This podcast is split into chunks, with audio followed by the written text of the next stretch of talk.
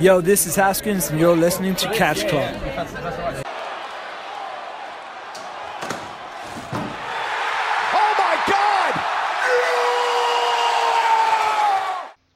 Hallo und herzlich willkommen zu einer weiteren Folge hier direkt aus dem Catch Club.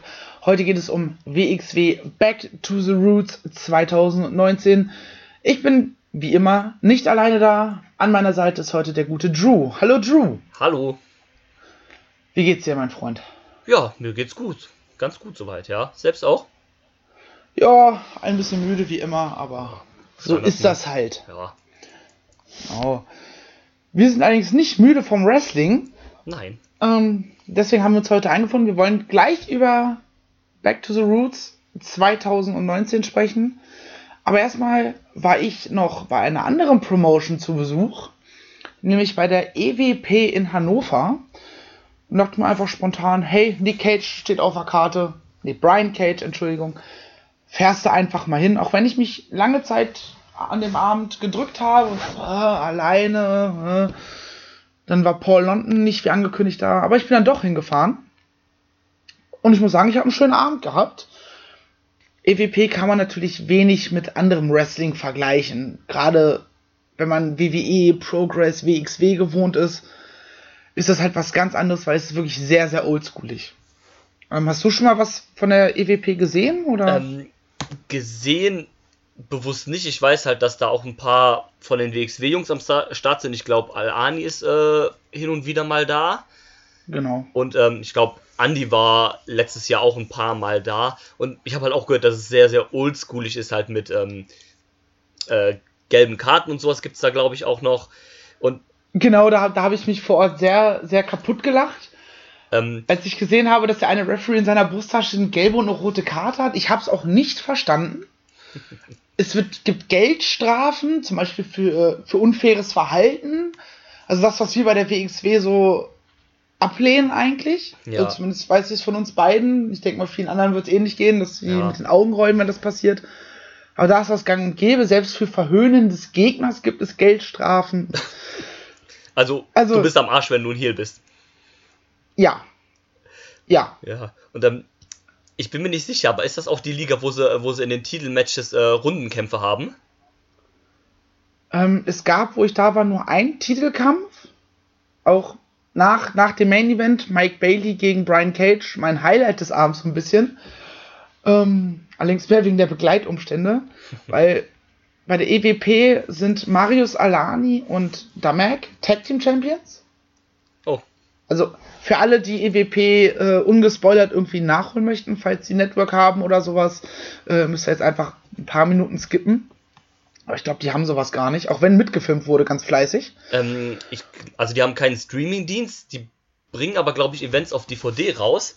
Und die haben ähm, ihre Events bei Powerslam TV, dem äh, englischsprachigen ähm, Network äh, aus Amerika, was so also was keine eigenen Shows macht, aber was so Promotions sammelt, da haben die ein paar Shows drauf.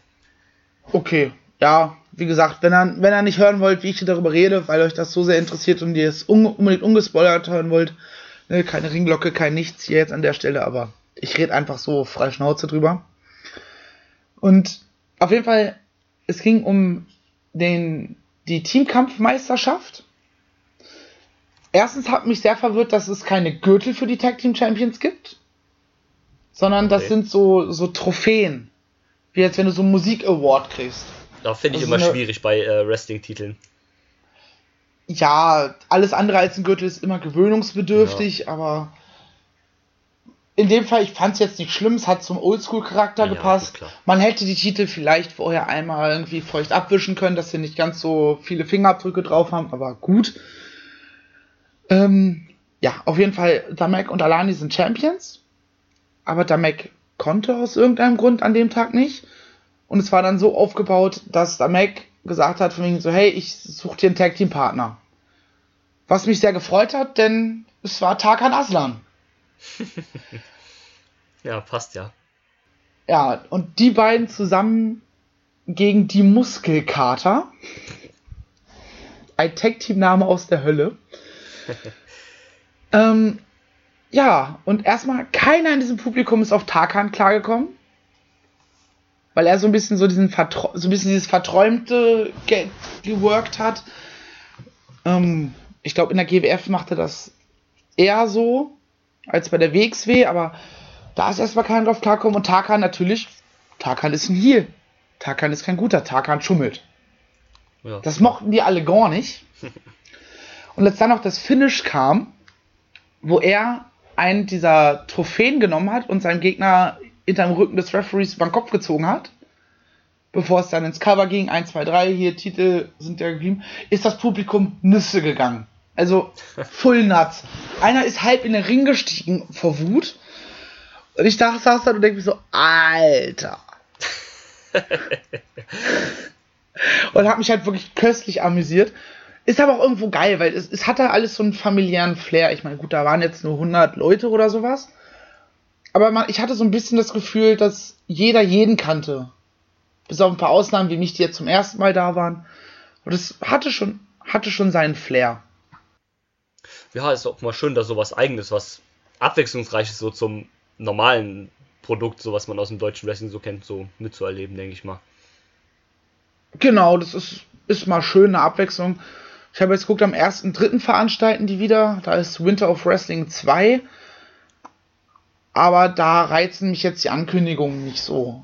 Also wenn da mal wieder irgendwer hingeht, wo ich sage, oh, den will ich unbedingt sehen, dann würde ich auf jeden Fall wieder hinfahren. Ich habe es ja nun mit dreiviertel Stunde, Stunde Fahrt. Von daher ist das ganz, ganz entspannt eigentlich. Ähm, schade fand ich ein bisschen, ähm, dass aufgrund des Stils ein Angelico, der gegen Pascal Spalter ran musste, nicht so zur Geltung kam. Weil wir kennen Angelico. Angelico fliegt durch die Gegend, macht Flips und Tricks. Ist so ein bisschen der, ich sag mal, europäische Ricochet. Ja. Zumindest vom Stil her. Und es kommt halt da nicht zur Geltung. Das ist, das, das ja, finde ich halt schade. Aber kann ich den jetzt auch nicht negativ vorwerfen. Das ist halt der Stil der Show und dann muss man halt damit leben, dass ein Angelico das krasseste, was er macht, sind irgendwie ein Suicide Dive und ein Crossbody oder sowas. Ja, gut. Kann man aber mit leben. Ja, wenn ihr, wenn ihr mal die Chance habt, geht gerne hin, wenn ihr ein bisschen Oldschool-Catch sehen wollt. Weniger Flips, aber dafür halt Catchen. Das ist halt wirklich Catchen. Passt ja auch zu unserem Namen hier. Genau. Ja, dann kommen wir so langsam aber wieder Richtung WXW. Aber wir müssen vorher noch über eine Personalie reden. Der haben wir, zumindest in meinen Augen, ein bisschen Unrecht getan in unserer Folge zur 18th Anniversary war das. Nämlich Nick Hein. Ich hatte ja im Podcast vorher noch eine Ansage gemacht, von ich werde die Halle verlassen, wenn er kommt. Hab mich dann allerdings schon vor Ort umentschieden, weil ich mir gedacht habe, ist das, was er postet, wirklich so harter Tobak, dass du die zweithärteste Stufe des Protestes äußerst, nämlich die Halle verlässt. Also ich glaube, darüber ist nur noch, ich gehe gar nicht mehr zur WXW deswegen. Und wir dann zu dem Schluss kommen, nee, eigentlich nicht. Hab mir dann im Nachhinein auch noch seinen, den Podcast angehört mit Tim heißt er, glaube ich. Ja. Von den guten Freunden. Und bin mittlerweile der Meinung, nein, Nick Hein ist kein Rechtspopulist. Er ist vielleicht ein bisschen, in meinen Augen, ein bisschen naiv aufgrund der Art und Weise, wie er, oder unbedacht, unbedacht ist das richtige Wort, wie er seine Gedanken artikuliert. Weil ich glaube, er weiß nicht, welchem Gedankengut oder welchen Menschen er durch die Art und Weise, wie er seine Sachen postet, Nährboden gibt. Zu, der, zu dem Entschluss bin ich ein bisschen gekommen. Ich weiß nicht, wie es dir da geht. Ähm, ja, mir geht's eigentlich ähnlich. Ich hatte den ja auch schon, also als der rauskam, relativ zeitnah, da hatte ich den schon gehört. Ich äh, muss dazu aber auch sagen, ich kannte diese Postings, die da halt so rumgetalkt sind, die kannte ich nicht. Das kannte ich alles nur vom, vom Hören sagen und vom Erzählen, was halt andere Leute erzählen. Ich habe mir das selber nicht angeguckt, die Mühe wollte ich mir dann nicht machen und dann fand ich, dass der Typ dann auch nicht wert war, wenn ich das schon gehört habe. Und ähm, also das, was ich fand, ich, was ich gehört habe, fand ich soweit eigentlich jetzt auch nicht, naja, in Anführungszeichen schlimm. Also ich würde den jetzt aufgrund, nur wenn ich diese Sachen höre, jetzt nicht als Nazi oder als Rechtspopulist oder sonst irgendwas, wie du schon gesagt hast, bezeichnen.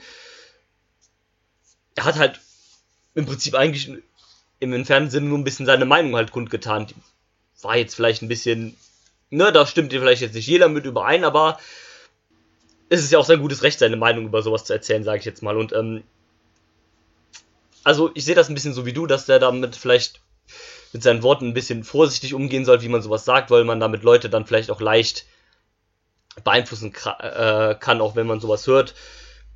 Ne, das ist dann, ähm, und man kennt sich vielleicht mit so, mit solchen Themen nicht aus und hört dann, was der darüber sagt, dass man sowas dann vielleicht auch eher für, für Bares nehmen kann oder dann auch sich diese Meinung aneignen kann und damit sollte man immer vielleicht ein bisschen vorsichtig sein, aber ansonsten, also ich würde ihn jetzt auch nicht als Rechtspopulist oder sonst irgendwas bezeichnen, deswegen.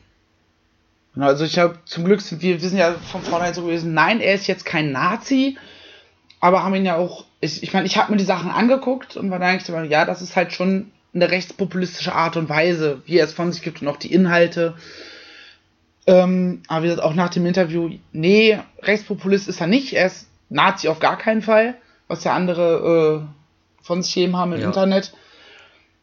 Ähm, genauso wie das ja, was er auch in dem Interview erzählt, dass manche ihm da vorwerfen, er würde den Hitlergruß legitimieren, wo ich mir denke, ey Leute, also Kritik ist immer schön und gut, aber man muss auch irgendwo mal die Kirche im Dorf lassen und ja, auch irgendwie mal ein bisschen auf dem Teppich bleiben, ne? also. Genau, am Ende, in meiner Augen, im Nachhinein würde ich mittlerweile behaupten, die Sache wurde ein bisschen heißer gekocht, als am Ende gegessen wird. Von daher, mir tut es leid, was, dass ich so negativ über ihn geredet habe. Ich werde die Inhalte, die er verbreitet, weiterhin scheiße finden. Ja. Aber, also inhaltlich, aber ich will. Also, falls er das vielleicht hört, vielleicht auch vorher den Anniversary Podcast hört, wegen an dieser Stelle eine Entschuldigung von meiner Seite an Nick Hein. Und dann ist, glaube ich, zu dem Thema endgültig alles gesagt und ja. Vielleicht gibt es ja andere Gründe, ihn nicht zu mögen. Da kommen wir dann später, da, denke ich mal, drauf zu, wenn dem so sein sollte. Genau, da kommen wir dann gleich zu. Die Show allgemein, Drew, wie fandest du sie? Mm, also, ja, schwierig, ne? Also, es war keine, keine Bombenshow. Es gab jetzt kein Match, was, wo ich jetzt sagen würde, ja, das war der absolute Kracher. Also, die Matches waren alle jetzt nicht, nicht schlecht oder scheiße oder um Gottes Willen, also so weit will ich jetzt gar nicht gehen. Aber, also dafür, dass es halt die erste Show des Jahres war, war es ein bisschen. Also da hätte ruhig mehr kommen können. Und eigentlich wissen wir auch, dass WXW dazu mehr fähig ist, das mehr abzuliefern. Also, ich will jetzt nicht sagen, dass ich enttäuscht bin, aber. Also es gab definitiv bessere Shows schon, die ich äh, von WXW gesehen habe.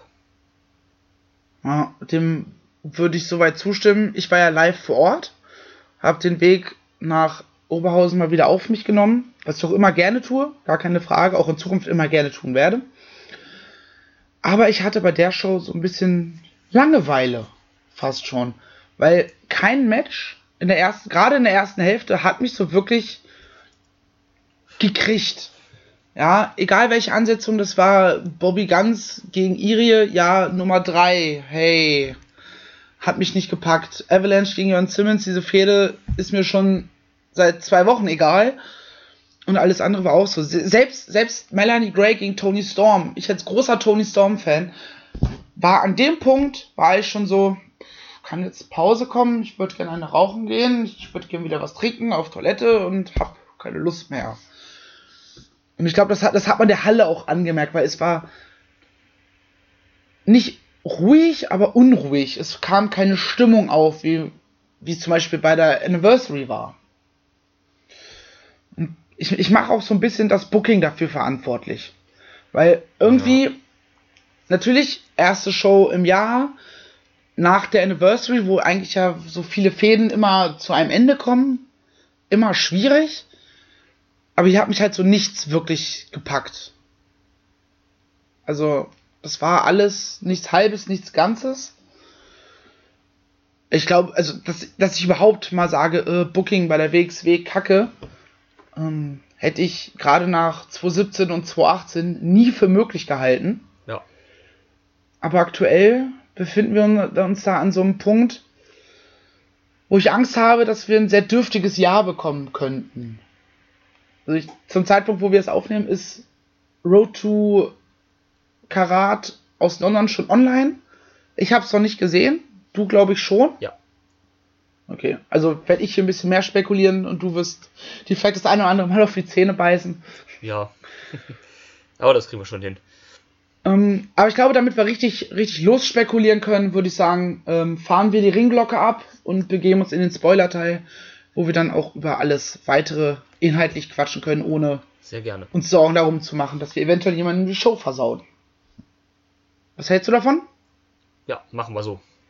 Wunderbar, dann hier kommt die Ringglocke. So, erstes Match an diesem Abend. Bobby Guns zusammen mit seinem Bruder Winnie Vortex gegen meinen kleinen Knuddelbär Shigehiro Irie. Erste Sache, die ich dazu sagen muss, Vortex ist ein richtig schlechter Manager. Ich Ja. glaube, er hat nicht verstanden, wie das mit dem Managen funktioniert, weil er stand die ganze Zeit da und hat aus seiner Ecke einfach nur die ganze Zeit versucht, ganz, Bobby, ganz anzustimmen. Was halt nach zweimal dann halt auch nicht mehr funktioniert hat. Ja, vor allem hätte er das ja gar nicht gebraucht, weil sowieso jeder für Bobby Guns chantet. Und ähm, ja, dieser, das war auch irgendwie ganz komisch. Der steht dann da draußen rum wie so ein, wie so ein, ja, wie, wie, wie ein bisschen wie so ein Affe stand halt da rum und hat da rumgebrüllt und im Prinzip hat er ja sonst auch nichts gemacht. Er hat ja nicht mal irgendwie in den Kampf eingegriffen oder irgendwie Bobby irgendwas zugesagt oder sowas, so einen auf oder, weißt du, so, so halt Manager-Sachen halt gemacht, ne? Also er hat ja gar nichts gemacht eigentlich da draußen. Eben, die haben ein, zwei Mal haben sie kurz miteinander gesprochen, aber so ein, dass er einfach äh, in die Ecke geht, wo Bobby gerade liegt, auf, auf die Matte trommelt und sagt, komm Bobby, komm, komm, komm, mach jetzt und ihn anfeuert. Das war halt nicht da. Er hat halt irgendwie nur versucht, die Chance zu starten. Ja, eben. Und ähm, ich habe tatsächlich gedacht, dass am Ende des Matches Win Winnie gegen äh, Bobby turnen würde, weil es halt irgendwie so aussah. Ja, ich konnte sehr gut, auch gerade nach, nach dem Match, konnte man sehr gut seinen Blick einfangen, wie er daneben steht, so ein bisschen applaudiert, mit so einem argwöhnischen Blick und ich, und ich, ich hau René an, mit dem ich zusammen da war. Pass mal auf, der, der kloppt den gleich um. Der turnt gleich. Ja. Und dann kam es halt doch nicht. Und so hatten wir halt nur ein gut unterhaltsames Match, ging gut auf die Fresse. Ähm, werden auch sehr langsam, es war ein sehr langsames Match. Aber kein, kein schlechtes Match, würde ich behaupten. Es war, ähm, also was ich ganz cool fand, also meiner Meinung nach war es äh, nicht so gut wie das erste Match von den beiden gegeneinander. Das erste Match, was man sehen konnte, nämlich bei der Anniversary. Genau, also das von der Ausstrahlung her das erste, sagen wir es mal so. Genau. Das erste, das fand ich nämlich sehr, sehr stark. Das hat Spaß gemacht. Und ähm, das fand ich jetzt nicht so gut, also war immer noch gut. Ähm, man ist hier so ein bisschen so in eine andere Richtung ge gegangen, also statt äh, jetzt hier so viel Striking zu machen, hat, äh, gab es eigentlich viel so ähm, Mud-Wrestling von Bobby gegen ähm, Irie. Das fand ich zur Abwechslung mal ganz gut. Ich glaube, Bobby ist diesmal sogar aus dem Beast Bomber ausgekickt. Also diese Lariat da voll in die Fresse. Hm, glaube ja. Ich, und ähm, ja, also wie gesagt, es war ein solides Match, aber kam jetzt nicht an das Match, äh, also an die ersten beiden ran. Stimmt. Und es ging halt auch irgendwie um nichts. Also gerade für Irie. Ja, Irie führt 2-0. Und wenn Irie nicht so ein knuddeliger Knuddelbär wäre, der das Beste für seine Mitmenschen wollen würde, hätte er das Match auch gar nicht machen brauchen. Ja, deswegen, So. also, es war halt vom Booking her auch Quatsch, ne? Also, Bobby hat ja in, ähm, in Oberhausen verloren, bei der Anniversary dann vor, slash danach, wie man es jetzt sehen will, in, äh, was, Bielefeld, ja, ne? Es war Bielefeld, genau. In Bielefeld hat er auch verloren, also stand schon 2-0. Und jetzt gewinnt er dann auf einmal das Match. Also irgendwie ist es halt auch, also in der Serie führt halt, I, also die I Serie hat Irie quasi dennoch gewonnen. Ja, eben. Es Und- war halt mehr für Bobby. Weil Ja, man Bobby, Bobby- vielleicht dann doch nicht ganz als Verlierer dastehen lassen will. Ja. Die man ja gerade Richtung Main Event gepusht hat, um ihn jetzt wieder als Opener zu bringen, weißt du? Ja, genau, also man versucht ihn wahrscheinlich jetzt tatsächlich wieder so ein bisschen als ähm, Contender aufzubauen. So kommt es mir zumindest vor. Oder ihn zumindest wieder Richtung Main Event oder Upper Midcard so zu pushen und dann braucht er jetzt halt wieder einen Sieg. Ja.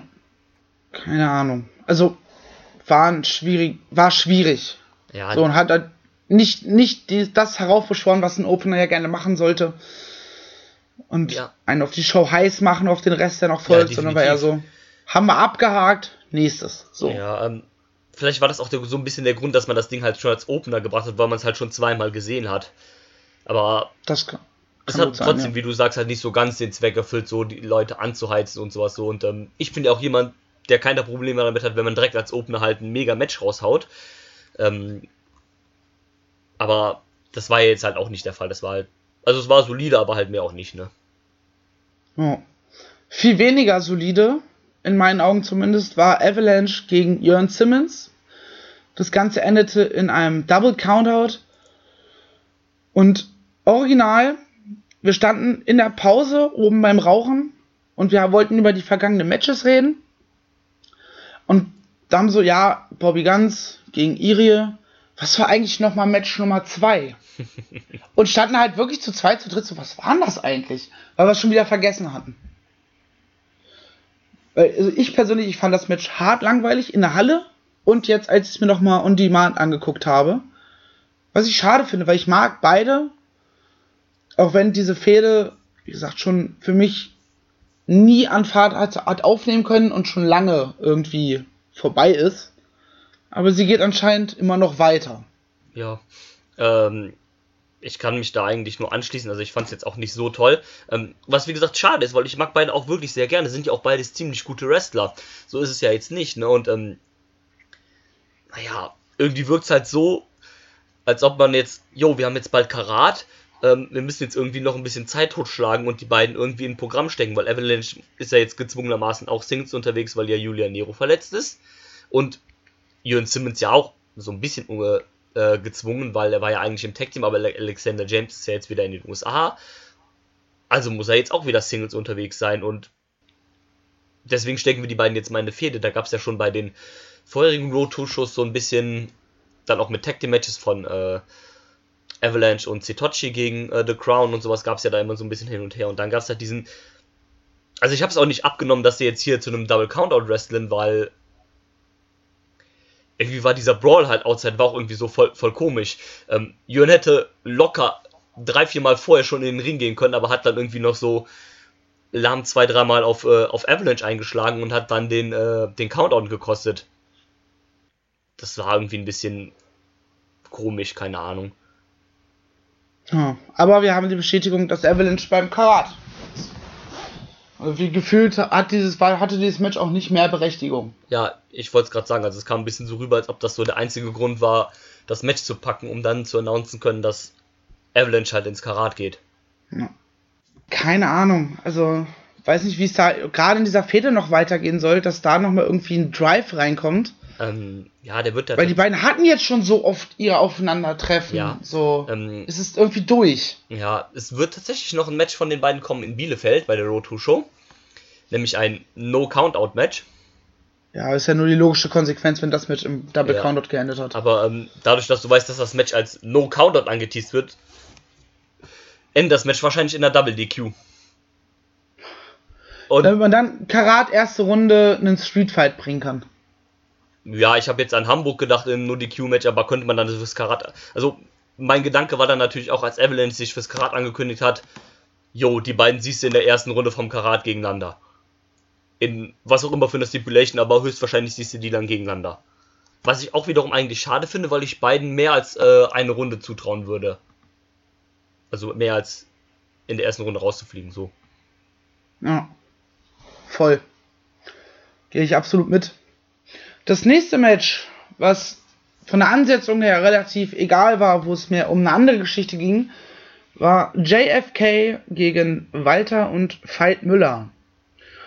Die Geschichte dahinter ja so ein bisschen, dass Veit Müller gerne Teil von Ringkampf sein möchte. Und Walter gesagt hat, ey, du hast dich in der Zeit gut gemacht. Was hältst du davon? Wir beide zusammen, JFK, Back to the Roots. Das war dann auch die Geschichte hinter dem Match. Tiefgreifend.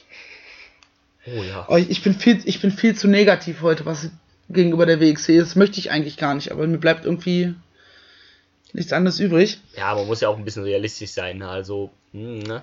Ähm, Müller kam ja auch sogar mit dem, äh, passend zum Team mit dem äh, Ringkampf-Shirt raus. Also sie kamen nicht zusammen raus, aber er hatte ein Ringkampf-Shirt an. Genau. Ähm, das Match aber war sehr unterhaltsam, es hat Spaß gemacht. Ja. Und das einzig Wichtige allerdings im Nachgang war so ein bisschen das Finish. Ja. Neben dem, neben dem wunderschönen Job von Walter, als Caspin gerade auf der Ringecke steht, die Ringkampfpose macht, um Müller zu verhöhnen und er einfach von unten aufsteht und ihm einfach volles Brett vor die Brust klatscht. ja, das war schön. Das war schön. Ähm, ich fand auch eigentlich, dass das Teamwork, was Müller und Walter hatten, gar nicht so schlecht zusammen. Also da gab es ja diese Combo von, ähm, wo, äh, wo Müller ähm, einen von JFK, ich weiß es gar nicht, wen von beiden, so im Fireman's Carry hat, hat ihn dann äh, zum Gutbuster auf Walters äh, Knie so geworfen und Walter hat dann daraus so eine äh, Gutwinch zu Blinks gemacht oder eine Gutwinch Powerbomb, sowas. Das fand ich eigentlich ganz cool und auch ähm, dieses so, so miteinander, so im Team, das äh, hat mir eigentlich ganz gut gefallen. Ja, das stimmt. Also ich kann mir die beiden noch öfter zusammen anschauen. Ähm, aber wie du schon so sagtest, im Prinzip, also war halt auch ein Match nicht halt, ähm, was jetzt gemacht worden ist, halt, weil es eine geile Ansetzung ist, sondern es war halt ein Story-Match. Genau. Um äh, halt die Story weiter voranzutreiben, in dem Fall dann halt zwischen White und Walter. Eben. Ähm, Finish hat es dann Veit Müller allerdings verbockt, denn beide haben jeweils einen von JFK im Submission Move und Veit Müller will aus irgendeinem Grund aus der Boston Crab einen, einen was war das? Ein Figure 4, glaube ich, ansetzen. Ja, genau. Und wird dabei eingerollt. Warum?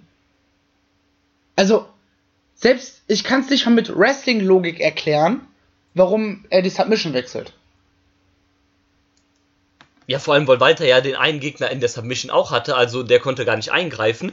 Also er hätte einfach den, äh, den Move weiter durchziehen lassen können, sodass dann Jay Skill getappt hätte und dann hätten sie das Ding gewonnen halt. Ja. Also macht halt schon relativ wenig Sinn. Klar, vielleicht will man hier Veit Müller irgendwie noch als Rookie darstellen, der halt als Rookie so einen Fehler macht. Wobei, selbst als Rookie denke ich mir, wenn ich ihn erstmal in der Submission habe und er nicht gerade kurz davor ist, mich irgendwie zu reverseln, dann bleibe ich so lange drin, bis er entweder tappt oder sich eben befreit. Dementsprechend ja, Walter eben. natürlich auch hart sauer. Sagt ihm hier, du hast es verbockt. Ähm, man hört es später. In, genau, er blamiert ihn. Äh, er soll doch noch mal in eine Wrestling-Schule gehen. Und Veit Müller trottet ihm hinterher und dann Black Screen, nächstes Match. Ja. Quasi. Daher, das Einzige, wo man sich gerade in der WXW so ein bisschen fragt, so wie geht's da weiter? Oder eine der wenigen Sachen. Ähm, ja, also der Stil von WXW ist ja auch mal so ein bisschen äh, seit ein paar Jahren Stories immer extrem lange zu, äh, zu ziehen. Und ich habe ja tatsächlich gedacht, dass dieses Weidmüller in Ringkampf jetzt schon so. Also ich habe eigentlich damit gerechnet, dass das so Richtung Anniversary abgeschlossen wäre und Veit Müller dann schon ein vollständiges Ring Ringkampfmitglied wäre.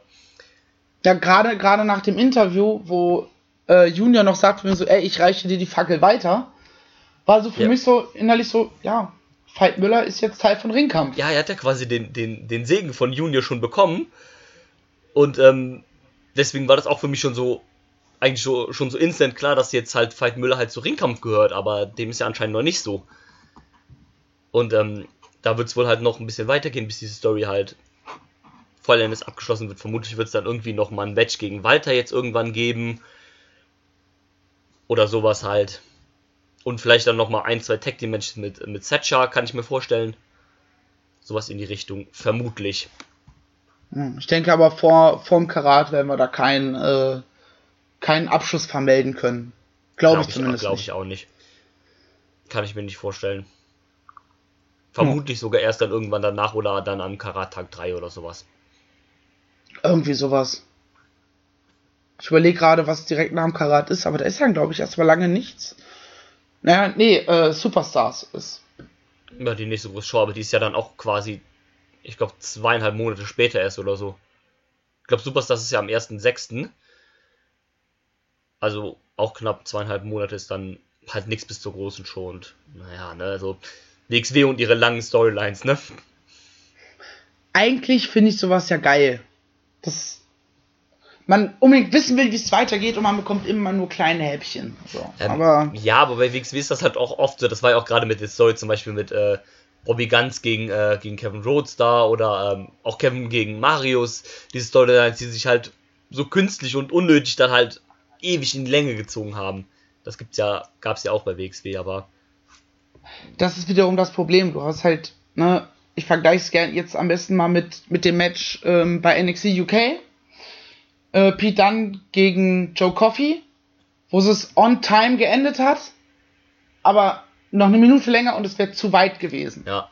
Also und wenn du gerade, wenn du es auf, wenn du es lang erzählst, ist es natürlich dann am Ende schwierig, äh, den richtigen Punkt zu finden, um sich nicht im Nachhinein zu denken, hätten wir es mal früher gemacht. Ja, das stimmt. Wunderbar. Aber wer weiß, vielleicht wird das ja auch alles viel besser diesmal. Das kann ja natürlich auch alles sein. Also warten wir vielleicht erstmal ab, bevor wir hier direkt alles. Ey, 2019 geht jetzt erst richtig los. Ja, ähm, eben. Von daher mal schauen, wie sie sich jetzt wieder fangen. Weil man merkt vielleicht, dass wir beide nicht so ganz begeistert sind vom aktuellen Storytelling und vom aktuellen Booking und auch in unserer Bubble mit den Leuten, mit denen wir so täglich kommunizieren, sind wir alle gerade so ein bisschen äh, ja, es ist schwierig, was da gerade passiert. Halt irgendwie so ein bisschen so eine Down-Phase jetzt so. Ja. Aber, Aber mu muss, musste nach zwei oder nach mindestens anderthalb guten Jahren, einen richtig starken Jahren, aber auch irgendwann mal passieren. Ja, das ist ja auch normal, wenn es hochgeht, dann geht es irgendwann halt auch mal wieder ein bisschen runter, ne? Und solange das kein Dauerzustand ist, ist das ja auch okay, sage ich jetzt mal. Ey, ich, ich möchte hier nicht in, äh, in, in einem halben Jahr sitzen und einen Spezialpodcast mit, mit euch aufnehmen, wo es die, wir uns die Frage stellen, Kuba dies äh, WXW. Also ich hoffe, dass es da wieder, wir wieder ja. sonnigen Zeiten entgegentreten. Ja, denke. Wunderbar. Wollen wir zum nächsten Match kommen? Sehr gerne.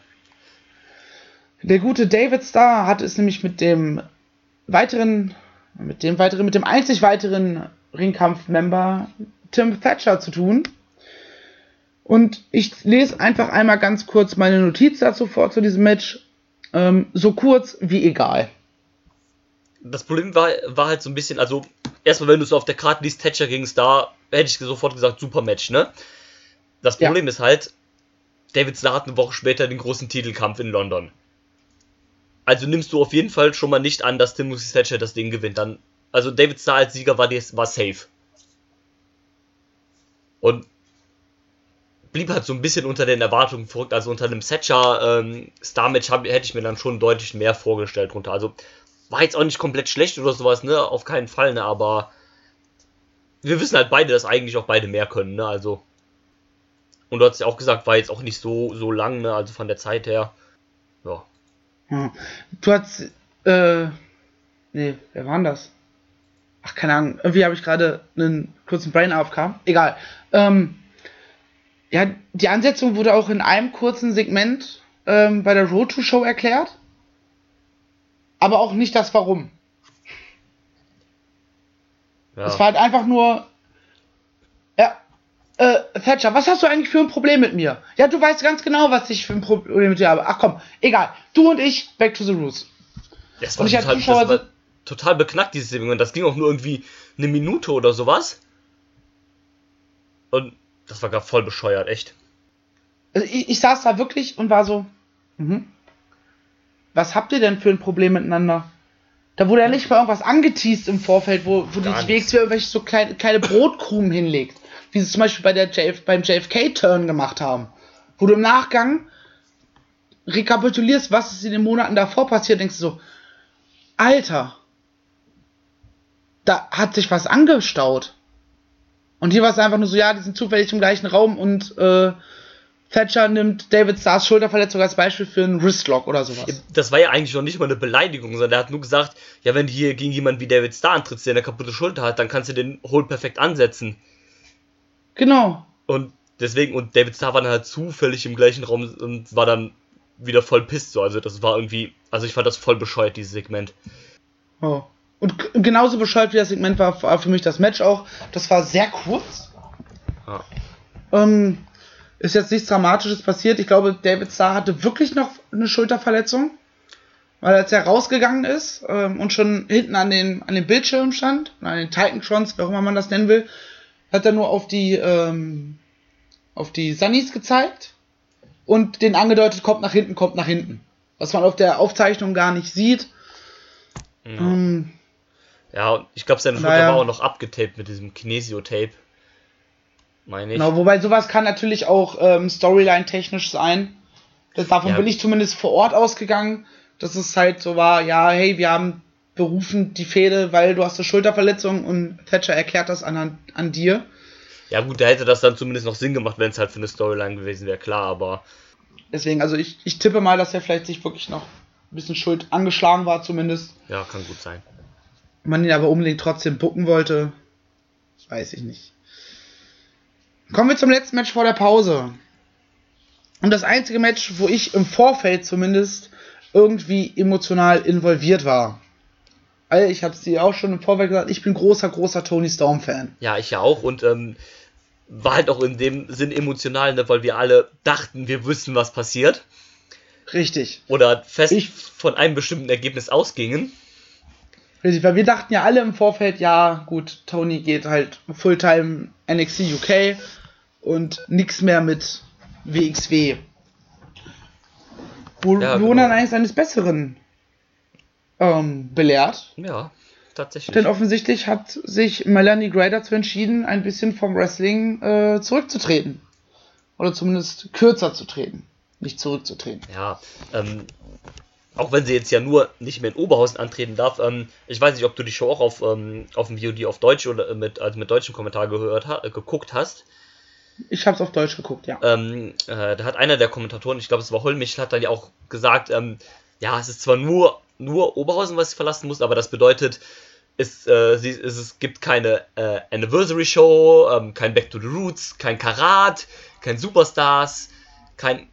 Also, selbst wenn man halt quasi sagen kann, ja, jetzt kannst du noch in Hamburg catchen oder in Bielefeld oder in London zum Beispiel, ist ja die Hauptshows und die großen, ganz großen Shows sind halt immer noch in Oberhausen, ne? Und wenn du halt da nicht mehr antreten darfst, ist halt immer noch ein großes Stück an, ja, sozusagen auch an Bookings, die dir halt quasi fehlen.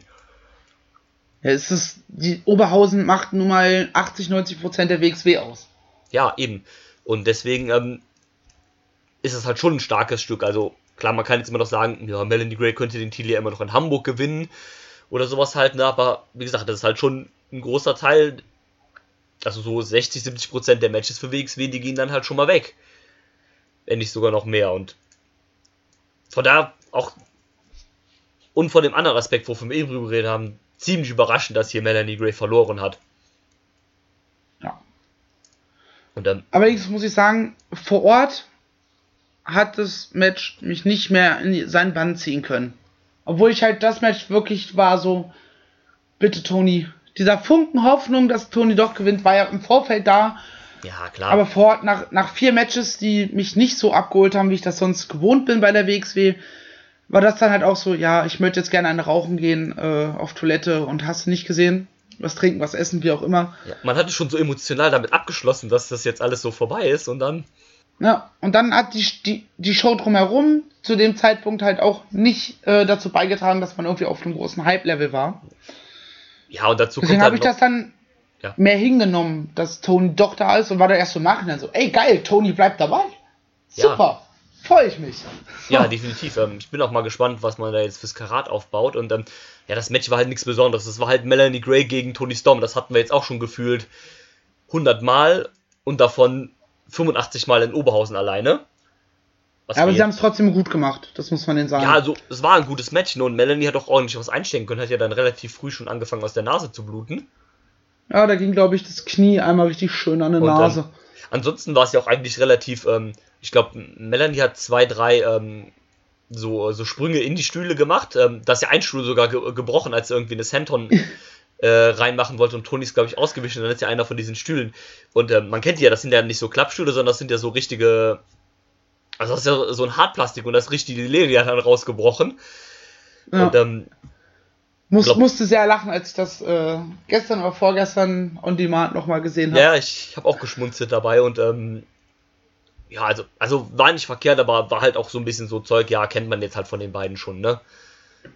Ja. Also, die haben das Match natürlich voll darauf ausgelegt, dass da diese Spannung aufgebaut wird. Äh, wer muss die, die WXW nennen wir es wie es ist, wer muss die WXW verlassen. Ja. Aber auch wenn das Match darauf ausgelegt war, wie gesagt, die Halle war zu dem Zeitpunkt noch toter, töter, toter, wie auch immer, als zu Beginn der Show. Ja. Und ich habe so selber an, an, an meiner selbst beschrieben, ich war halt auch so, ich hätte jetzt gerne eine Pause. Ja.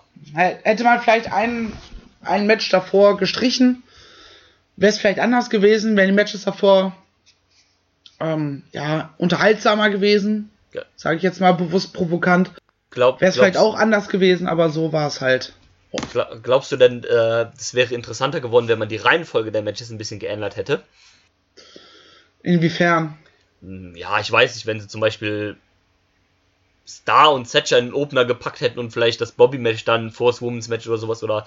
Also glaubst du, dass vielleicht das, ähm, das Interesse etwas größer gewesen wäre, wenn man die Matches anders verteilt hätte? Ja, aus der ersten Hälfte jetzt.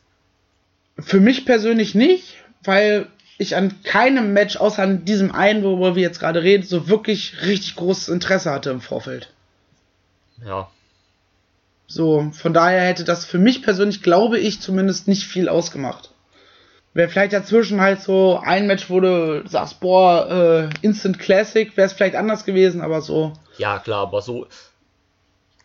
War halt alles auf dem Standard-Level, deswegen hätte es eigentlich keinen Unterschied gemacht, ob du jetzt ein anderes Match in Opener oder woanders hingepackt hättest, vermutlich. Ja, klar, stimme ich dir zu. Dann war endlich die heiß ersehnte Pause. Und die Frage, die man sich alle stellt, wie geht's eigentlich mit der Women's Division weiter? Jo. Weil Mella weg, dann bleibt nur Kelly und Tony. Wir haben unser Alpha Match Female ja auch weg. Ja. Wer ist da noch? Ja, Und jetzt mir äh, 365 Tage im Jahr äh, Mella, ge äh, Mella sag ich schon, Kelly gegen äh, Tony anzugucken, wird halt dann auch irgendwann langweilig, Ja. auch wenn ich von beiden eigentlich nicht genug kriegen kann. ja, beide sind super Wrestling, da brauchen wir ja gar nicht drüber reden, das ist ja auch gar nicht das Thema, aber wenn du, keine Ahnung, für ein ganzes Jahr am Stück lang die beiden besten Wrestler der Welt jeden Monat gegeneinander catchen sehen würdest, dann hättest du halt irgendwann auch keinen Bock mehr drauf, ne? Ist halt so. Und ähm, das Problem ist halt, ne, da fehlt halt auch so ein bisschen die Abwechslung. Es ist jetzt keine Frau irgendwie bis jetzt gescheduled, die halt ähm, jetzt irgendwie mit auf Tour sein wird. Es macht jetzt auch keinen Quatsch da irgendjemand, wie man das zum Beispiel bei Kellyan gemacht hat. Das hatte ich ja auch damals ein bisschen kritisiert bei der Anniversary, dass man die einfach nach zwei Matches irgendwie so ein bisschen ins Titelmatch gepackt hat. Und ähm, gerade jetzt, wo auch halt Karat vor der Tür steht, ist, passt es jetzt auch nicht, wenn man da halt irgendwie random irgendjemanden einfach da reinpacken würde. Ähm, also für mich sieht so aus, als würde jetzt, äh, als würde Kelly gegen Tony Storm das Match ähm, beim Karat werden, wenn es denn überhaupt ein Moments Match beim Karat geben wird, wovon ich jetzt einfach mal ausgehe. Und ähm, aber ich sag Wenn mal, wenn es beim Karat kein Women's Title Match gibt oder überhaupt kein Women's Match gibt, dann kannst du diesen Titel einstampfen. ja, Er ist momentan sowieso kurz davor, dass ich sage, komm, mach weg den Quatsch, braucht keiner, hat eh keine Bedeutung.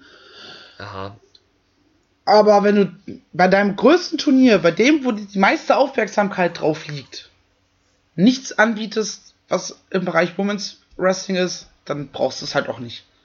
ja, vor allem, So hart, so hart es klingt, aber aktuell ist es halt wirklich tot, diese Division. das ist halt tot. Es gibt, ähm, das Problem ist auch ein bisschen, diese Division besteht jetzt dadurch, dass Melanie ja jetzt weg ist, aus zwei Leuten, aus Tony Storm und aus Killer Kelly. Beide haben einen WWE-Vertrag. Also theoretisch könnte jede von denen auch von einer Sekunde auf die andere einfach weg sein. Und der, der Titel hat sowieso kein äh, Standing. Also der Titel ist, ich will nicht sagen wertlos, aber das Prestige gibt es ja im Prinzip fast gar nicht. Also dieser Titel ist ja, ich sage immer gerne ein bisschen, dass der Titel so ein bisschen verflucht ist. Ne? Aber man hat ja am Anfang schon so ein bisschen Startschwierigkeiten mit dem Ding gehabt. Und jetzt dann auch mal dieses, dann hat Tony den Titel ja verloren weil, durch eine Verletzung, also muss den abgeben. Dann hatte Melanie diese komische Regentschaft, die dann ja auch für sie viel zu spät kam, meiner Meinung nach. Und dann jetzt hat Tony den Titel wieder und ähm, hat ihn ja auch in der ersten Regentschaft nicht so oft verteidigt, weil sie jetzt nicht so oft da war. Und na, also gerade beim Karat muss man den, halt, den Titel auch irgendwie ein bisschen halt präsentieren, weil, wie du schon sagtest, ne, das ist halt die Show, wo die meisten Augen drauf sind. Du hast dann Leute, also mittlerweile ist es ja wirklich so, dass beim Karat Leute aus vielen Teilen der Welt kommen und gerade auch aus dem europäischen und britischen Bereich sind da ja immer viele Fans, die dann halt rüberkommen. Und na, also letztes Jahr war das Ding ausverkauft, die Turbinenhalle mit 1100 Zuschauern. Und dieses Jahr werden es ja vermutlich noch mehr sein. Wir können ja bis auf die 1500 gehen. Und also hast du dann noch viele Augen, die halt auf, ich sag mal, auf die lokalen Stars von WXW halt blicken. Und da muss man halt auch so ein Women's Teil dann auf jeden Fall präsentieren, dass dann auch, wie gesagt, halt die größtmöglichen Leute halt drauf gucken. Ja, du musst aber halt auch es auch schaffen, wieder eine Division aufzubauen. Ja, auf jeden Natürlich Fall. ist es mal schön, wenn für, für ein paar Wochen eine Lufisto, eine, eine Kelly Ann hast du schon angesprochen, da ist. Aber ich, ich, also ich, ich für mich brauche halt Leute, wo ich sage, die sind auf jeden Fall da. Und da passiert was in der Division. Da hast Ja. du nicht nur, ey, ich komme hier jetzt gerade mal zur WXW und ich will da einen Titel, sondern eine Geschichte aufbauen. Ja, definitiv. Da musst du dann vielleicht auch ein bisschen Geld in die Hand nehmen, so auf gut Deutsch gesagt, und vielleicht so Leute aus dem UK-Markt vergleichbar mit einem David Starr einbauen. Als Dauer-Fly-Ins, sag ich mal. Oder als Regular Fly-Ins, Ja, wie auch eben. immer man das betiteln will. sagen wir jetzt halt doch mal ernst, ne? Also, UK-Leute kannst du halt einfach auch super easy booken. Das ist eine Stunde Flug. Äh, die Flüge sind, wenn du jetzt nicht in der Hoch-Mega-Zeit äh, buchst, auch nicht so teuer. Du hast Ja, keine. wobei die werden wahrscheinlich ja wieder teurer. ja, gut, dank okay. Brexit. Jetzt, ja, jetzt, wenn der Brexit bevorsteht, ist es natürlich ein bisschen schwierig. Aber davor hätte man das ja auch gut machen können. Es sind nicht alle guten Frauen im UK sind unter WWE-Vertrag, ne? Also gibt auch noch genug andere Solide da, ne? Und ähm, da hätte man ruhig, also wie du sagst, ne, mal so ein bisschen Geld in die Hand nehmen, ne? So teuer sind die Flüge jetzt auch nicht. Ist wie gesagt eine Stunde Flug. Man muss den Leuten kein Hotel machen, dafür hätte man ja die Academy und so weiter, ne? Also das hat man ja auch am Anfang eigentlich gemacht. Also am Anfang war ja zum Beispiel Ginny auch ein paar Mal da. Man hatte ja, auch wenn ich jetzt kein Fan von ihr bin, aber man hatte Session auf Martina halt öfter da, ne? Und ähm, dann hat man ja ab und zu auch mal so ein paar andere Damen da. Man hat ja dann im Women's Turnier auch diese Französin da, auch wenn die kacke war. Aber, ne, es zählt ja der Gedanke. Ich meine, ne, Ja, und vielleicht siehst du das auch vor Ort, dass sie Entwicklungspotenzial haben und sagst, ey, komm doch mal bei uns in die Academy trainieren und wir geben dir den Feinschliff. Ja, genau. Ähm, ich meine, ne, halt, Tony Storm war auch nicht super, als sie, als sie angefangen hat, ne, als sie mit 14 angefangen hat zu catchen, ne? Oder angefangen hat zu trainieren, ne? Also, ich glaube, ich habe damals ihr WXW-Debüt gesehen. Das war, glaube ich, gegen Kaylee Ray bei irgendeiner Superstar-Show. Da hast du halt auch gemerkt, da war die zu dem Zeitpunkt, war die, glaube ich, auch 17 oder 18. Kann auch 16 gewesen sein, ne? Also, dass die damals noch nicht auf dem gleichen Level war, wie sie das heute ist, das. Ich glaube, da brauchen wir gar nicht drüber reden, das ist selbstverständlich, ne? Und dass sowas Wer halt war, war, wer war das erste Mal gut, als er irgendwas gemacht hat? Wer Ja. war das erste Mal gut, als er sich ans Startboard gestellt hat und einen Pfeil geschmissen hat? Wer war das erste Mal gut, als er einen Fußball in die Hand genommen hat? Das ist es ja halt, ne? Und ähm, das ist ja auch eigentlich so ein bisschen das, was die WXW immer so ausgemacht hat, ne? Die haben sich dann auch mal so nicht nur eigene Leute geholt, sondern auch so Leute, die halt vorher schon mal ein bisschen trainiert haben und haben die so ein bisschen feingeschliffen. Ähm, Axel Dieter Junior ist ja eigentlich da ein super Beispiel. Und der merkt, die sind ja nicht in der WXW ausgebildet worden, sondern die sind ja in, in Hamburg im Nordisch Fight Club bei Carsten Kretschmer ausgebildet und trainiert worden und hatten da ihre ersten Wrestling-Trainings. Und sind dann so ein bisschen bei WXW, dann in der Academy oder damals halt auch noch ein bisschen im Westside Dojo so ein bisschen komplettiert worden halt oder vervollständigt worden. Und das ist ja auch okay. Also man braucht ja nicht nur Leute zu nehmen, die man halt, ich sag mal, selbst heranzüchtet, sondern man kann ja auch, naja, anderen Wrestlern helfen mit den Möglichkeiten, die man hat, sich zu verbessern, weil die Academy ist nun mal eins der besten Trainingsstätten in Europa. Ja, dem, dem ist wenig bis gar nicht zu fügen. Außer vielleicht mal bei der GWF nachhorchen, weil soweit ich das von außen mitkriege, äh, haben die eine funktionierende Women's Division. Haben sie. Und die schaffen es sogar, äh, Leute äh, einzufliegen. Also die erste Championesse von, äh, von der GWF, die Women's Championesse, das war Katie Harvey. Die äh, Iren, die sich jetzt vor kurzem beide Arme und den Ellbogen, ge- äh, beide Arme gebrochen und den Ellbogen ausgekugelt hat. Ah, Also- wo, wo ich äh, hier Fallschule. Genau. War das die Geschichte? Genau, die Geschichte war das. Die war die erste Women's Championess, da kommt aus Irland. Die zweite Championess ist jetzt auch Engländerin. Also man, da fliegt man auch regelmäßig eigentlich Leute ein. Sogar, ich glaube, man hatte da vor kurzem Nicole Matthews, die aus Kanada kommt. Und ähm, Flüge aus Kanada nach Deutschland sind nicht billig. Also da scheint so ein bisschen, man kann ja wirklich von GWF halten, was man will und sowas. Da brauchen wir jetzt ja auch gar nicht drüber reden. Das ist ein anderes Thema dann vielleicht auch. Aber die schaffen es, eine vernünftige Women's Division zu booken, auch mit Fly-Ins und sowas. Also vielleicht kann man da ja auch, weil anscheinend besteht ja da auch kein böses Blut zwischen GWF und WXW, wie man immer hört. Es ist ja, Offiziell zumindest ja, nicht. und ähm, es ist doch auch keine Schande, bei anderen Promotions nach Hilfe zu fragen oder sonst oder nach äh, Einfach, fragen, es reicht doch schon, wenn, keine Ahnung, Taz nimmt sein scheiß Handy in die Hand und ruft einfach mal einen von den Shellbrüdern an und sagt so, ey, ihr habt doch äh, hier die, die und die bei euch im Programm.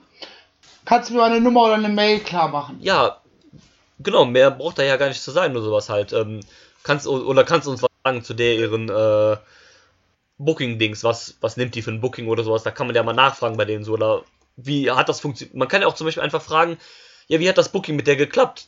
Seid ihr gut mit der klargekommen oder war die eher ein Arsch oder sowas halt, ne? Sowas halt. Oder könnt ihr die empfehlen zu booken oder sowas? Und dann so habt ihr Kontaktdaten. Eben. Man muss, man muss ja nicht jetzt unbedingt äh, die, die aktuell in der Main Women's Fehde sind, nehmen. Weil da würde Nein. man ja auch eventuell dann sich in die Quere kommen. Aber die, die gerade bei der GWF ihre Storylines abgeschlossen haben, sagt man, man nimmt die jetzt hier rüber und spricht miteinander. Ne? Also Optionen sind da. Es gibt, würde ich behaupten, genug weibliche ja, Wrestlerinnen in Deutschland und Europa. In Deutschland vielleicht jetzt wird es schwierig.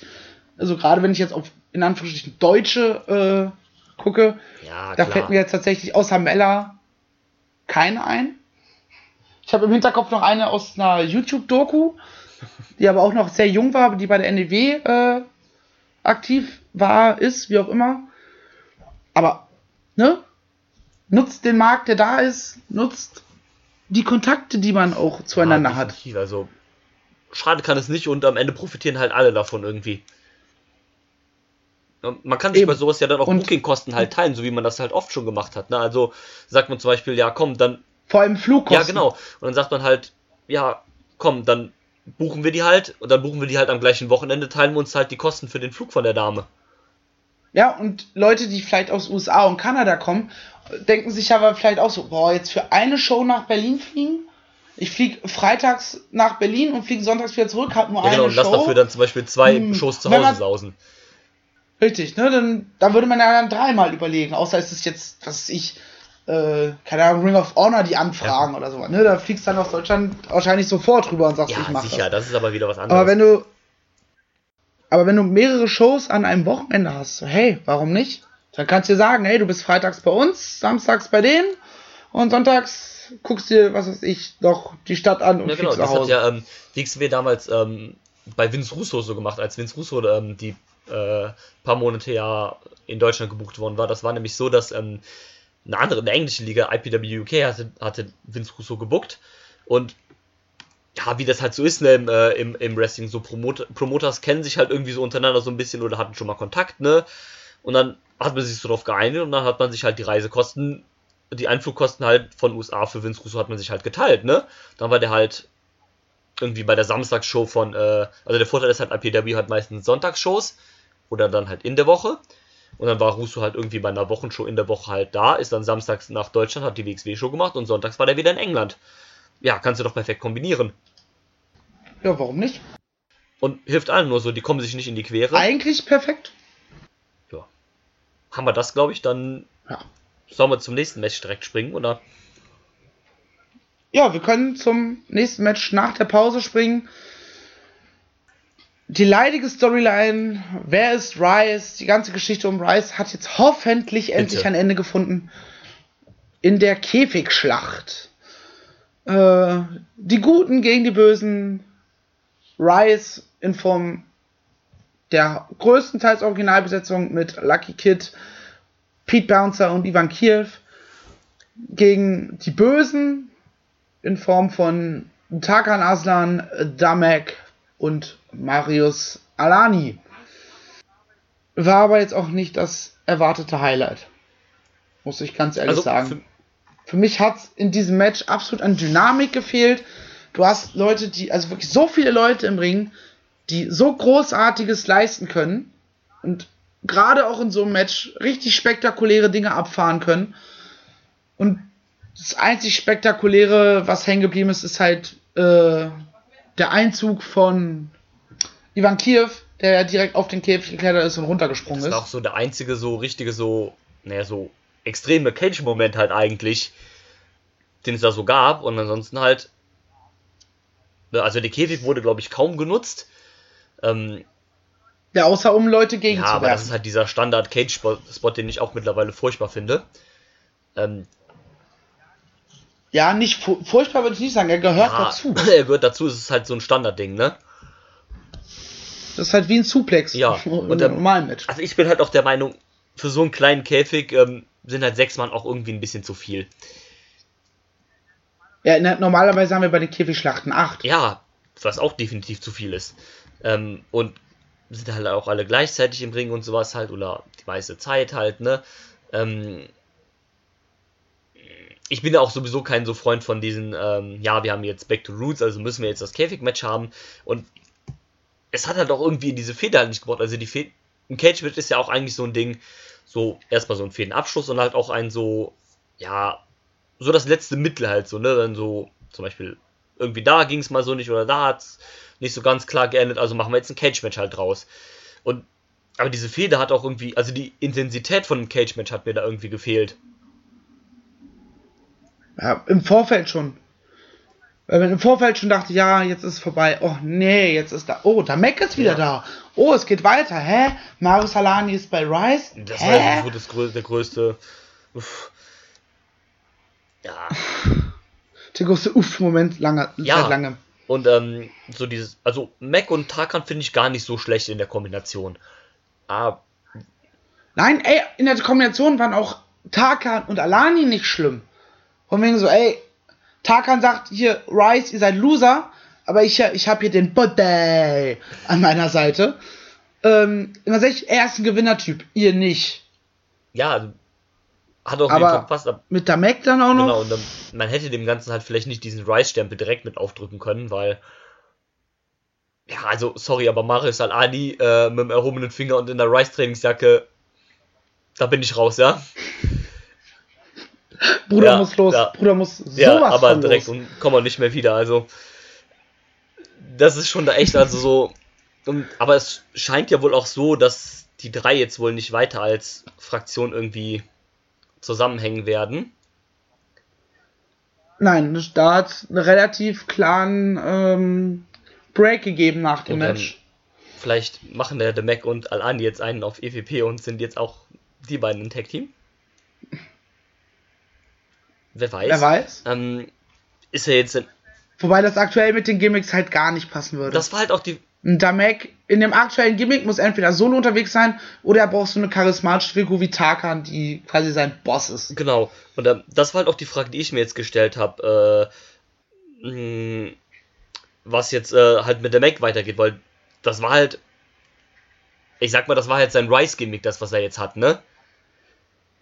Und dieses halt auch mit keine Emotionen zeigen, fast gar nicht mehr reden und so, so eiskalt so ein bisschen, ne? Und wie, wie soll das jetzt weitergehen halt so? Also, da jetzt dann auch äh, Tarkan Aslan so ein bisschen als sein Manager wegfällt, hat er jetzt auch irgendwie so kein Sprachrohr mehr, ist jetzt so ein bisschen so. Und jetzt einfach wieder so zurück zum Michael Jackson Dancer zu kommen, wäre halt irgendwie auch krass, krass Quatsch. Also er sollte solo erstmal vielleicht in einer leicht abgeschwächten Form mit dem Gimmick weitermachen. Natürlich, wenn er allein unterwegs ist, muss er ein bisschen mehr reden. Ähm, aber man kann auch so ein relativ schweigsamer Mac als Heel. Ich habe jetzt spontan was im Kopf gegen Julian Pace vielleicht. Ja, tatsächlich. dass man dem Jungen vielleicht endlich mal ein bisschen Beachtung schenkt als einen der ersten Absolventen aus der Academy ähm, und ihn nicht in einer Pre-Show verhungern lässt. Hallo? WXW? Hallo?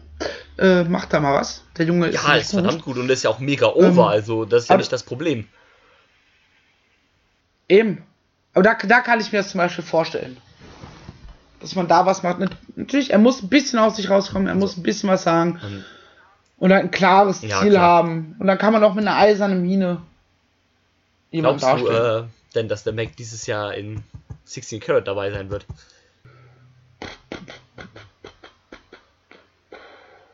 Vorstellbar ist es. Also wir haben, glaube ich, noch vier Spots, die frei sind. Ich meine, gut, ich kenne jetzt noch nicht das Ergebnis von dem kleinen Turnier in London. Aber ich glaube, mit dem sind es noch vier freie Spots. Ich denke mal, wir werden noch einen Fly-In kriegen. Das kann ich mir vorstellen.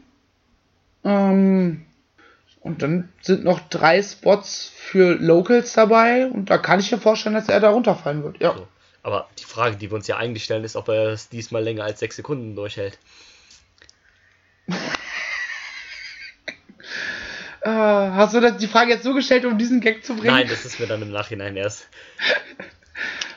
Schade, wäre großartig gewesen. Und ich mache daraus so, so ein ewig, ich ziehe das so ewig lang und denke mir so, ja, wer könnte denn, und kann ich mir das vorstellen? Das ist einfach nur, ja, ist er denn sehr länger als sechs Sekunden? Wäre wär schon groß ja, gewesen. Ähm, ja, aber um nochmal kurz aufs Match zu kommen, also, ähm, was ich mir auch so ein bisschen gewünscht hätte, dass man vielleicht vorher so ein bisschen kommuniziert hätte, dass ähm, nur der Titel wechselt ähm, von dem Champion, der geta äh, getappt wird, wenn er das Champion-Team verliert. Ähm, weil für mich hat. Ja, in der Halle wurde es ja dann vor Ort dann kommuniziert, aber aus der Ankündigung und sowas und aus den Segmenten war so, ja, wenn Lucky und Co. gewinnen, äh, stehen äh, Tarkan und Co. Genau, ohne Gürtel also da. für mich kam das die ganze Zeit so rüber, als hieß das dann, wenn alle dass alle Titel auf dem Spiel sind. Also wenn das Face Rise gewinnt, dann gehören denen auch alle Titel. Und ähm, Eben. Und so hat es halt dann, dass nur die Tag Team Gürtel gewechselt ja, haben. also freut mich dann für Rise jetzt auch, dass, oder auch für Bouncer und Kiev, dass sie jetzt dann endlich diese Titel geholt haben. Sie sind ja auch quasi schon seit mehr oder weniger einem Jahr hinter den Dingern her. Und ähm, schön, dass, ähm, dass sie jetzt das Gold hier haben. Schade, dass Lucky immer noch kein Champion ist. Und ähm, Ja, aber da sollte es jetzt endlich demnächst mal soweit ja, sein. also jetzt muss es halt irgendwann auch also Al-Anis Run war jetzt halt auch nicht so geil als Shotgun Champion, also da bin ich jetzt auch nicht traurig, wenn er den Titel verlieren sollte. ja, der, der hat es ja nicht geschafft, mit dem Gürtel over zu werden. Ja, leider. So. Er war vorher nicht over, er ist jetzt nicht over und ich sehe es auf lange, auf lange Sicht so, dass er auch nie wirklich over sein wird. So, so leid es mir tut. Also er, oder er kommt halt wirklich mit dem, mit dem Gimmick um die Ecke, wo er, womit er ihn dann plötzlich abholt. Ähm, Was ich jetzt auch nicht glaube, um ehrlich zu sein, aber naja. Ähm, deswegen, also, na, ich glaube, das, das Gimmick, was er aktuell hat, so von so, ey, ich bin halt der Bodybuilder und was willst du, Weißwurst, du Hanswurst von mir, ne? So, wenn er einen Lucky anguckt, wenn er einen Julian Pace anguckt und so weiter, die halt weniger trainiert sind. Ähm, das ist schon eine coole Idee, aber das wird dann halt zerstört durch solche Aussagen wie Body, Ah. ne? naja, Al-Adi ist jetzt auch nicht so die Charisma-Bombe, ne, dass er halt das irgendwie ausgleichen könnte mit super Ausstrahlung oder sonst irgendwas halt, ne? Und ähm, Eben. aber mal gucken, dass da kommt. Also, ich habe ja auf äh, Lucky gegen Al-Ani fürs Karat getippt, aber äh, ja, lassen wir das mal so stehen erstmal. Weil ich möchte jetzt hier keine Spoiler Ja. für die Leute bereithalten, die die anderen Shows noch nicht gesehen haben. Und für dich natürlich dann auch nicht. Na, ich, ich habe schon ein bisschen was gehört, aber das, äh, das, das lassen wir einfach mal ganz tief Genau. im Keller. Was ich allerdings schön fand, äh, war die T-Shirt-Geschichte mit Tarkan und Lucky. Dieser kurze psychologische Moment, dass er äh, das Rice aussieht und dass das Young Lions Ding. Ähm, da war ein kurzer, schöner Moment, war ganz nett. Hat dann aber auch nicht den Payoff gehabt, weil der Payoff war dann irgendwie ein Schlag ins Gesicht. Ja, wobei ja Lucky auch erst ein bisschen gezögert hat, ne? Ja, ja, das, deswegen, das war, war Ja. schön gemacht, so, äh, äh, wie Young Lions, weil, ne, da, die sind ja ewig so zusammen rumgeturnt und ich weiß gar nicht, ob das überhaupt noch irgendwo machen oder ob WXW äh, jetzt die letzte Station war, wo es die Young Lions gab. Also, die waren vor kurzem noch in Ungarn halt zusammen Tag Team Champions in der Liga von den äh, Arrows of Hungary, aber ob die das immer noch sind, weiß ich nicht. Also, möglich wäre es, aber. Hm. Also, Fakt ist, in der GWF sind es nicht mehr. Ja, genau, in der GWF war ja die Storyline schon Ja, genau. abgeschlossen zwischen den beiden, als sie in der WXW noch nicht mehr angefangen hatte. Genau. Wo ich wieder bei meiner alten Theorie bleibe, die ich dir gegenüber, glaube ich, schon mal geäußert habe. Äh, Wrestling wäre geiler, wenn das, wenn Wrestler nur in einer Promotion wir aktiv wären. gesprochen. Ja. Weil du halt dann solche Sachen nicht hast, wie Tarkan ist verletzt. Nee, Tarkan ist nicht verletzt, der wrestelt nebenbei in der GWF. Ja, Ja. das hat halt Äh, auch die Story. Ich kann, man, man kann natürlich nachvollziehen, warum die jetzt nicht sagen, so, ja, ich bin jetzt hier verletzt, also kann ich nirgendwo anders mehr wresteln. Dafür müsste es halt Festverträge geben. Ja, das können sich halt Promotions auch nicht leisten, leider. Nee, dafür, dafür musste schon Ring of Honor, AEW oder WWE Ja. heißen. Dass du sagen kannst, ja, ihr seid jetzt exklusiv bei uns. Eben.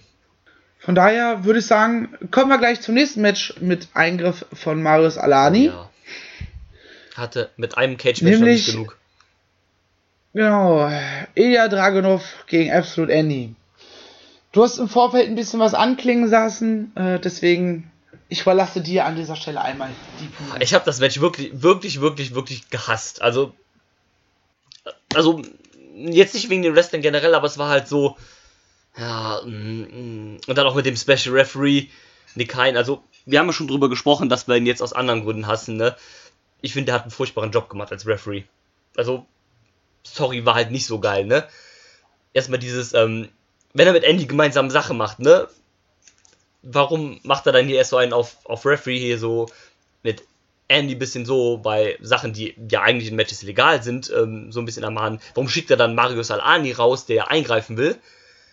Ähm, ganz bescheuert, äh, ganz bescheuerten Spot fand ich auch ähm, nach dem Match, als er dann, ähm, dann ist ja Andy schon gegangen und dann holt Nick Hein auf einmal den Tisch unterm Ring raus. Und dann haben wir gesagt so, ja, was machst du jetzt mit dem scheiß Tisch? Und dann wollte der den ja aufstellen und Ilya da durchschmeißen, ne? Und so, ja, hallo, was soll das? Du versuchst jetzt als, also, jetzt mal drauf geschissen, dass du MMA, MMAler bist, ne? Aber wann schmeißt man im MMA mal jemanden durch den Tisch, ne? Ähm, was willst du jetzt hier machen? Davon abgesehen bist du irgendwie so gefühlt so halb so schwer wie Ilya, ne? Also, jetzt nicht wirklich, ne? Aber you get what I mean, ne? Und ähm, wie genau hast du dir jetzt äh, vorgestellt, den da durch den Tisch zu schmeißen? Mit einem äh, Real Naked Choke oder was? Ähm, natürlich kam es da nicht dazu, ne? aber allein, vom Logikaspekt, warum holst du als MMA-Fighter oder ehemaliger oder noch aktueller MMA-Fighter, was auch immer, warum holst du jetzt den Tisch daraus und versuchst den Wrestler durch den Tisch zu schmeißen? Du kannst ja aus rein Dingsgründen beherrschst du ja nicht mal einen Wrestling-Move, ne? Also gut, klar, es gibt ja auch so Takedowns und sowas, die es im MMA gibt, aber ja, versuch mal einen Wrestler mit einem Takedown irgendwie durch den Tisch zu schmeißen. Hm, ne? Und ja, auch ansonsten das Match irgendwie. Ich finde, also als Referee sollst du ja irgendwie. Ist ja wie beim Fußball. Man sagt ja beim Fußball, glaube ich, auch immer so, ja, Ref Schiedsrichter ist Luft, ne? Und ein bisschen so sollst ja. du ja auch, also du sollst als Referee ja nicht den Fokus auf dich lenken, sondern auf das, was halt, was halt im Ring ist, ne? Und ich fand irgendwie hat er ein bisschen zu sehr den Fokus so auf sich selbst genommen, ohne das halt vielleicht auch unbewusst oder sowas halt, aber das so ein bisschen immer er halt auch so ein bisschen mit im Mittelpunkt, äh, vielleicht auch nicht gewollt von ihm, aber es kam mir halt immer so ein bisschen rüber, dass man auch so immer, ja, keine Ahnung, gedacht hat, so, ja, jetzt muss der irgendwie da drin involviert sein, weil er ist ja der Special Referee und kann das Match jetzt nicht normal läuten.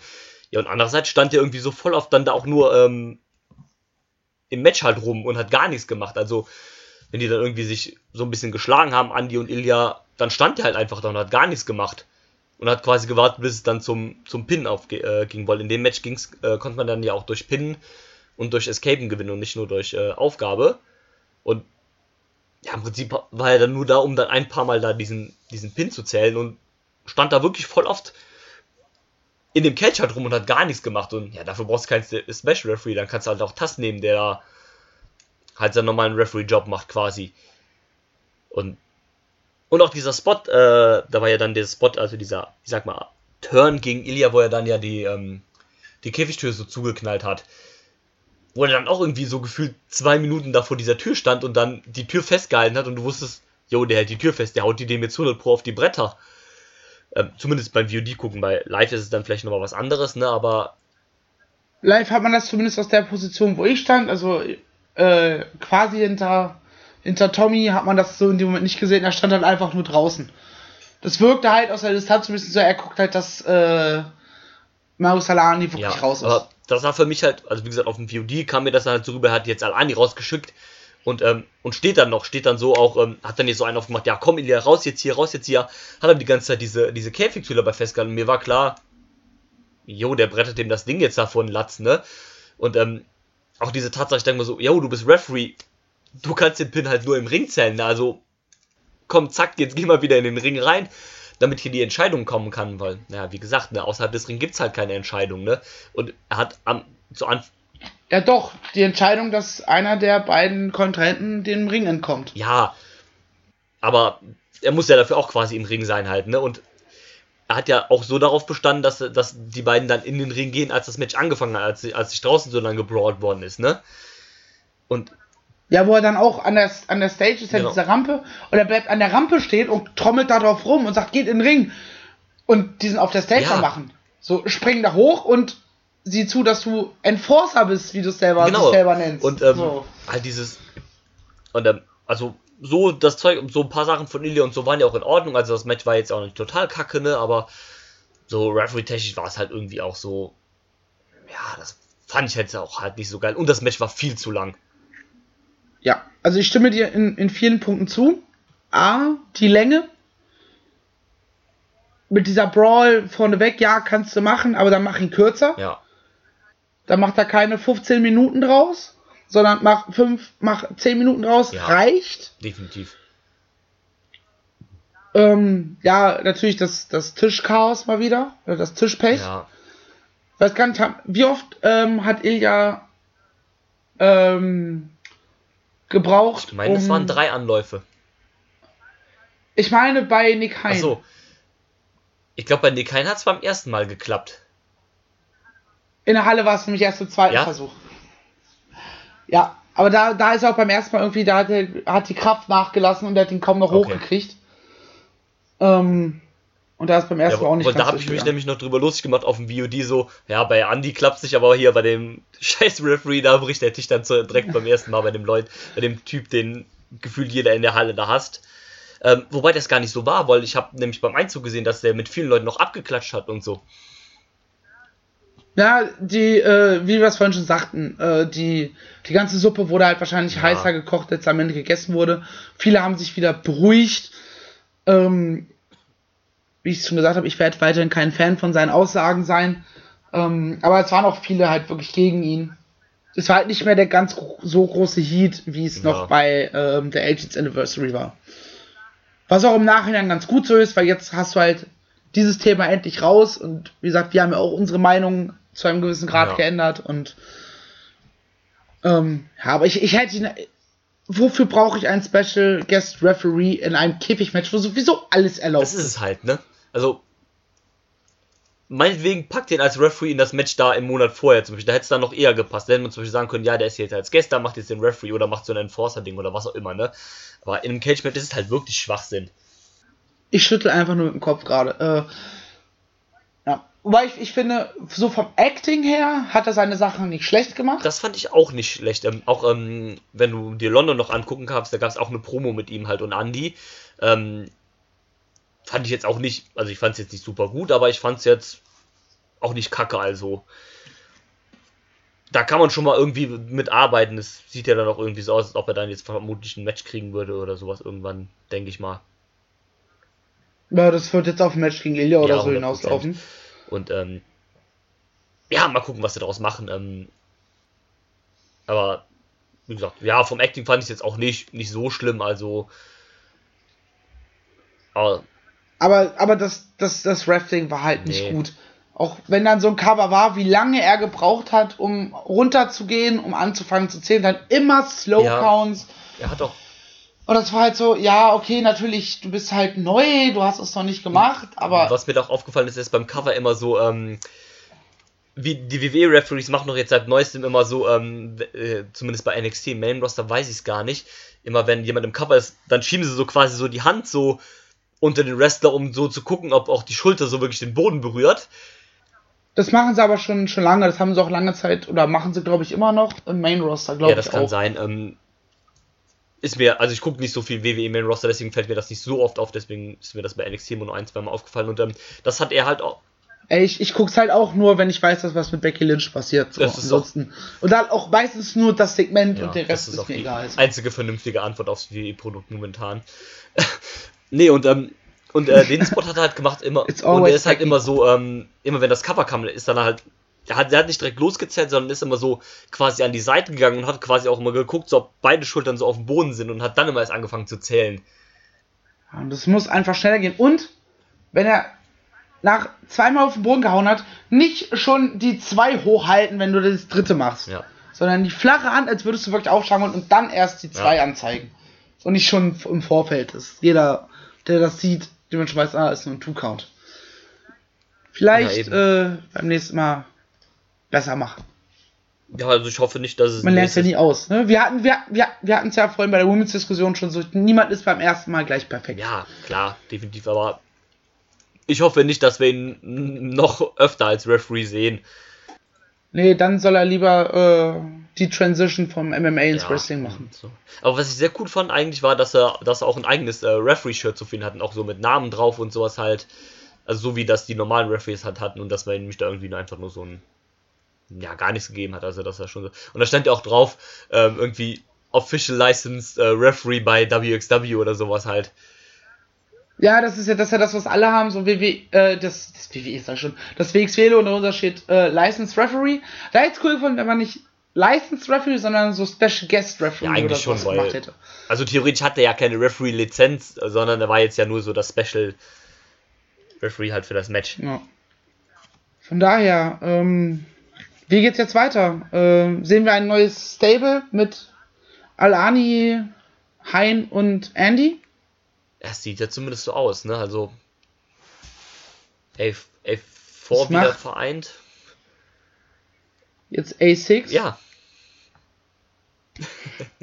und ähm, ja, mal gucken, ähm, wie das so weitergeht. Das hätte ich, hätte ich alles nicht gebraucht. Also also ich habe in diesem Match keinen Alani gebraucht, der Ich find's total Quatsch, weil der erste Gedanke, der mir halt kam, als Alani rauskam, war halt, ähm, also Alani war dann so auf der Stage und Ilya war so irgendwie so am Cave ran und hat so einen gemacht, so auf, ja komm doch irgendwie halt sowas. Und das erste, was mir in den Kopf geschossen ist, ja Dicker, die bucken, die wollen da jetzt nicht Alani gegen Ilya bucken, ne? Hör doch bloß auf mit dem Quatsch. Aber das war so der erste Gedanke, der mir halt so kam. Also ich hoffe nicht, dass das machen. Ich gehe jetzt auch mal nicht davon aus, dass das machen, weil ähm, ich halt, wie gesagt, auch davon ausgehe, dass jetzt wahrscheinlich Lucky dann halt äh, den Titel jetzt früher oder später von Alani dann holt. Und naja, du Ilya halt auch nicht im Shotgun-Title-Picture brauchst, davon mal abgesehen, ne? Nee, wenn, dann machst du, dann handelst du dieses Match halt irgendwie bei einer Road 2 Show ab. Ja. Das Ilya geht zu ihm und sagt, Alter, für die Scheiße, die du abgezogen hast bei Back to the Roots, äh, von wegen, heute Abend ist doch ein Slot frei, ich sehe dich im Ring und dann mach ich ja, dich kalt. Halt. In Anführungsstrichen, ne?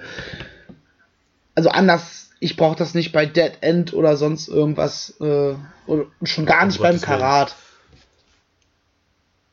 Um, nee, bitte nicht. Dann, bitte nicht. Ja, mal schauen, also, wie du ja auch schon gesagt hast, läuft doch vermutlich dann bei Karat auf ein Match von Ilya gegen Nick Hein raus.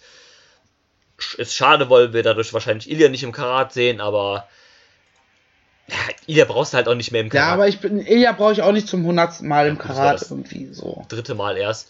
Aber ich verstehe, was du meinst. Also Ilya hat das Ding halt schon mal gewonnen in, und dann letztlich halt den Titel gewonnen in einer großartigen Story, die dann halt zum Ende gekommen ist. Also da brauchst du halt nicht nochmal einen Karat-Run.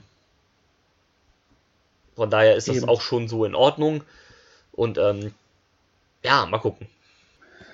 Alles noch ein wenig im Dunkeln. Ähm, mir fällt jetzt auch spontan keiner ein außer Bobby, den du halt als Face jetzt gerade gegen Andy stellen kannst ja, irgendwie ist es so.